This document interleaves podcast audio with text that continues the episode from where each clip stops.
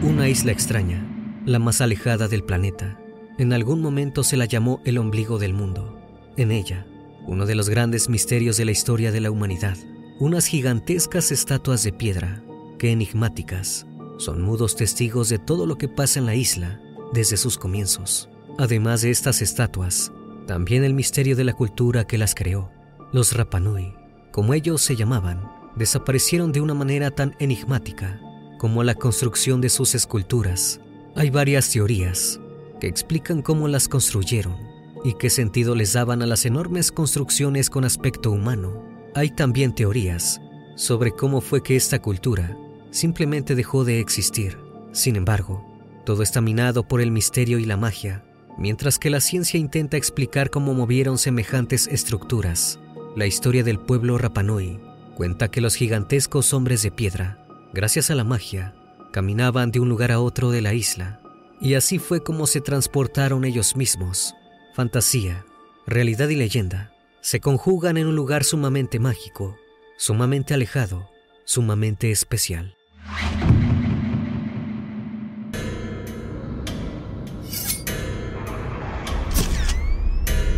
Fragmentos de la noche.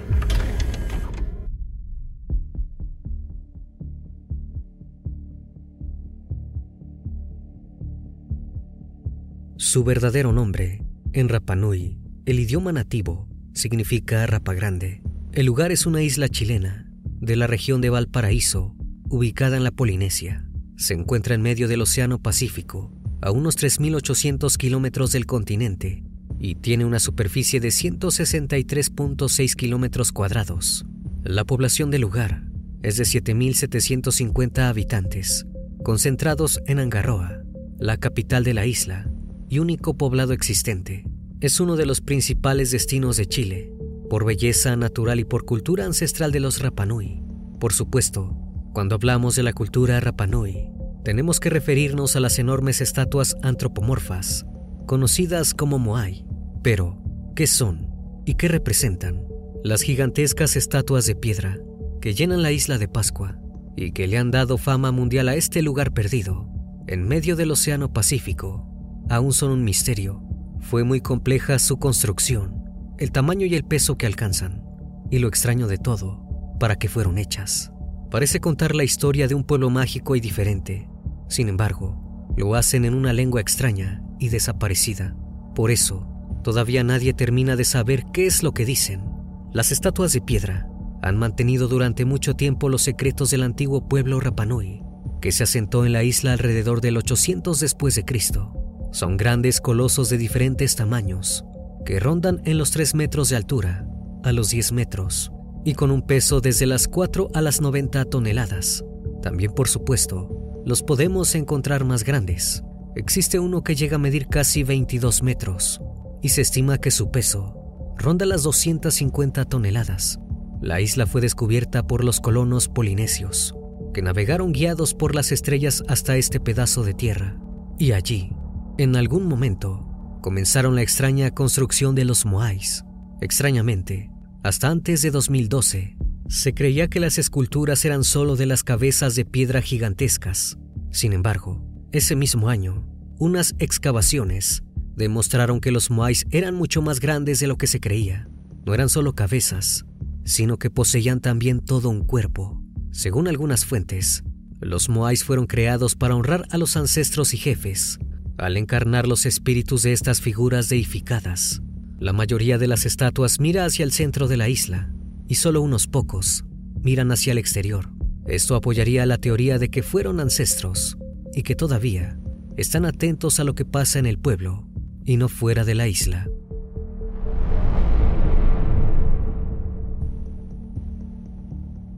Los Rapanui probablemente usaron picos de piedra de basalto para tallarlos en la roca porosa. Luego transportaron y erigieron los monolitos con rodillos hechos de troncos y cuerdas hechas de fibras vegetales, dice un equipo de estudiosos. Los nativos de la isla, sin embargo, creen que los moais, dirigidos por la magia, caminaron por sí mismos a través de la isla. Más tarde volveremos a esta afirmación. Otra teoría que explica por qué los misteriosos habitantes de la isla construyeron las estatuas símbolo indiscutido de esta religión, es que creían que estos monolitos mejoraban la fertilidad del suelo y aseguraban el abastecimiento de alimentos, según planteó un estudio de 2019 llevado a cabo por expertos en la Universidad de California en Los Ángeles. En dicho estudio, el equipo de expertos de la Universidad de California dijo haber hallado evidencias para sustentar esta hipótesis. Estudiaron de manera exhaustiva a dos moais que fueron excavados de la cantera en Rano Raraku, un lugar donde se encontró el 95% de estas estatuas, talladas por el pueblo Rapanui hace cientos de años, trabajando con especialistas en suelos y arqueólogos. Encontraron rastros de banana, taro y camote que habrían sido cultivados alrededor de los moais. Además, un análisis del suelo mostró que el trabajo detallado de las estatuas de piedra había provisto a la tierra de importantes nutrientes. Esta excavación amplía nuestra perspectiva sobre los moais y nos impulsa a comprender que nada, no importa qué tan obvio parezca, nunca es lo que parece. Creo que nuestro nuevo análisis humaniza el proceso de producción de los moais, mencionaron. Por otro lado, como dijimos, caminaban. Eso decían los nativos. Y algunos científicos hicieron un experimento, llegando a un resultado. Los moais podían caminar. ¿Cómo? Con un sistema de varias personas tirando de cuerdas amarradas en sus cabezas. De esta forma, balanceándose, los científicos lograron que los moais se desplazaran, casi por sus propios medios. Existen videos que muestran el éxito del experimento. Sin embargo, de esto hablaban los nativos o poseían una magia que hoy desconocemos. No podemos decirlo a ciencia cierta, porque como adelantamos, gran parte de la cultura de estos pueblos se perdió cuando la civilización Rapanui desapareció. Vamos a ahondar sobre este punto. La desaparición de la civilización Rapanui es tan misteriosa como los mais que construyeron. Algunas teorías hablan de un desastre medioambiental provocado por el propio pueblo, la guerra civil o la llegada de los europeos. Pero lo que sí se sospecha es que por alguna razón, un día, dejaron de creer en estos magníficos seres y abandonaron su compleja construcción. Una de las teorías que más se estudió fue la que habla de una crisis de superpoblación. En los siglos XV y XVII, esta problemática provocó guerras entre las tribus, que llevaron a la destrucción de los altares ceremoniales y el abandono de las canteras en las que se tallaban los moais. Por otro lado, también dicen que los nativos padecieron las consecuencias de la sobreexplotación de la madera de la isla, lo que desató una deforestación. Debido a esto, comenzaron a vivir en cuevas para protegerse de las incursiones de grupos enemigos. Otras investigaciones, por el contrario, dicen que las tribus de la isla iniciaron una especie de competición por erigir el mayor número de estatuas, y para esto usaron gran cantidad de madera al transportarlas. Esto fue lo que provocó la deforestación del lugar, además de que no se pudieron construir más canoas para ir a pescar. Estos altercados desataron una guerra civil que diezmó la civilización. A todo esto se le suma también las incursiones de los extranjeros, que llegaron a la isla con distintos propósitos, ninguno del todo bueno. Fue muy dura la llegada de los esclavistas de varias nacionalidades, que capturaron y vendieron a los Rapanui como esclavos. A finales de 1862, la tripulación del esclavista español, John Meresteni, asesinó a decenas de isleños, incendió sus viviendas y plantíos y capturó al niño de seis años llamado Manurangi, heredero de la cabeza de Rapanui, junto con otros 349 Rapanuis, y los distribuyó en buques con diferentes rumbos. Entre 1862 y 1863, unos 20 barcos peruanos se llevaron más de 1.500 personas de las islas. Las incursiones, por suerte, llegaron a su fin el 28 de abril de 1863, por decisión del gobierno peruano, que suspendió las licencias otorgadas y aprobó la repatriación de los sobrevivientes a su lugar de origen.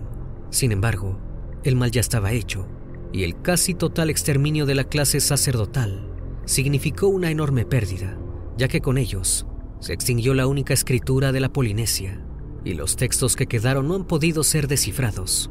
Continuando con la destrucción de la cultura Rapanui, el Moai sagrado, Hoa Nanai, fue robado por los ingleses el 7 de noviembre de 1868. Se lo llevaron en el barco inglés, HMS Stubbs, capitaneado por Richard Asmore Powell, el 25 de agosto de 1869, llegó al Reino Unido. Y como si todo esto fuera poco, hay que agregar que algunas expediciones que se llevaron a cabo después introdujeron enfermedades en la isla, contra las que por supuesto los nativos no tenían anticuerpos. Esto generó un despoblamiento masivo. Hubo terribles epidemias de tuberculosis y viruela, y esto, sumado a la partida de unos 250 isleños, con los misioneros católicos a Tahití, fueron eventos extremadamente perjudiciales para la población, ya que la redujeron a un mínimo de 110 personas en 1877. Todos estos factores, claramente, contribuyeron a que la cultura Rapanui se perdiera. Sin embargo, cuando todo parecía ir de mal en peor, hace muy poco, hubo una buena noticia.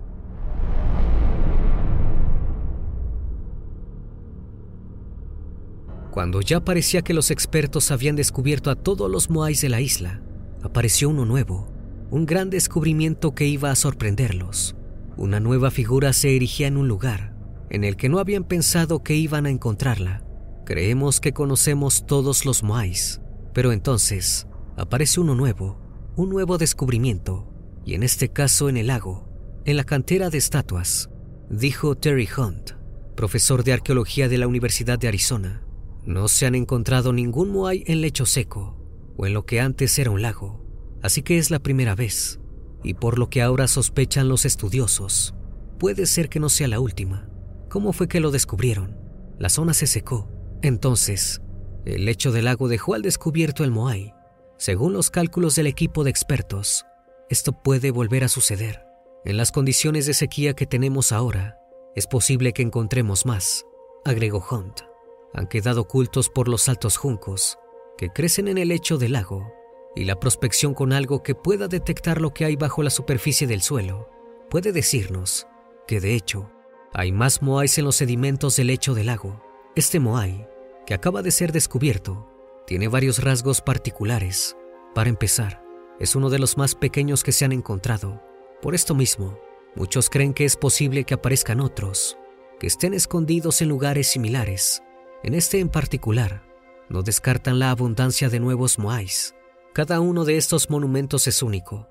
Fueron creados para representar ciertas características distintivas. Por eso, algunos creen que eran las imágenes de líderes, caciques o personas claves en la cultura del pueblo. Otros creen que eran la representación de distintos dioses o espíritus que cuidaban el lugar. Lo que sí era común era el toque final. Este siempre estaba en la inclusión de piedras especiales para los ojos, que no se tallaban ni colocaban hasta que la estatua encontraba su lugar. Existe un dato curioso de esa última escultura. Es una de las más escurridizas.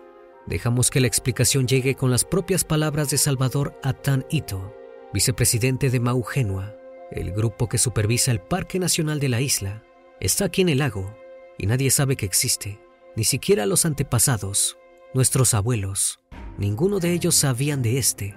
¿Cuántos moais más se encontrarán en Rapanui? Y lo más importante de todo, en algún momento sabremos qué son y para qué fueron hechos. Hasta entonces, todo lo mencionado es posible, como en cada uno de los fragmentos de la noche.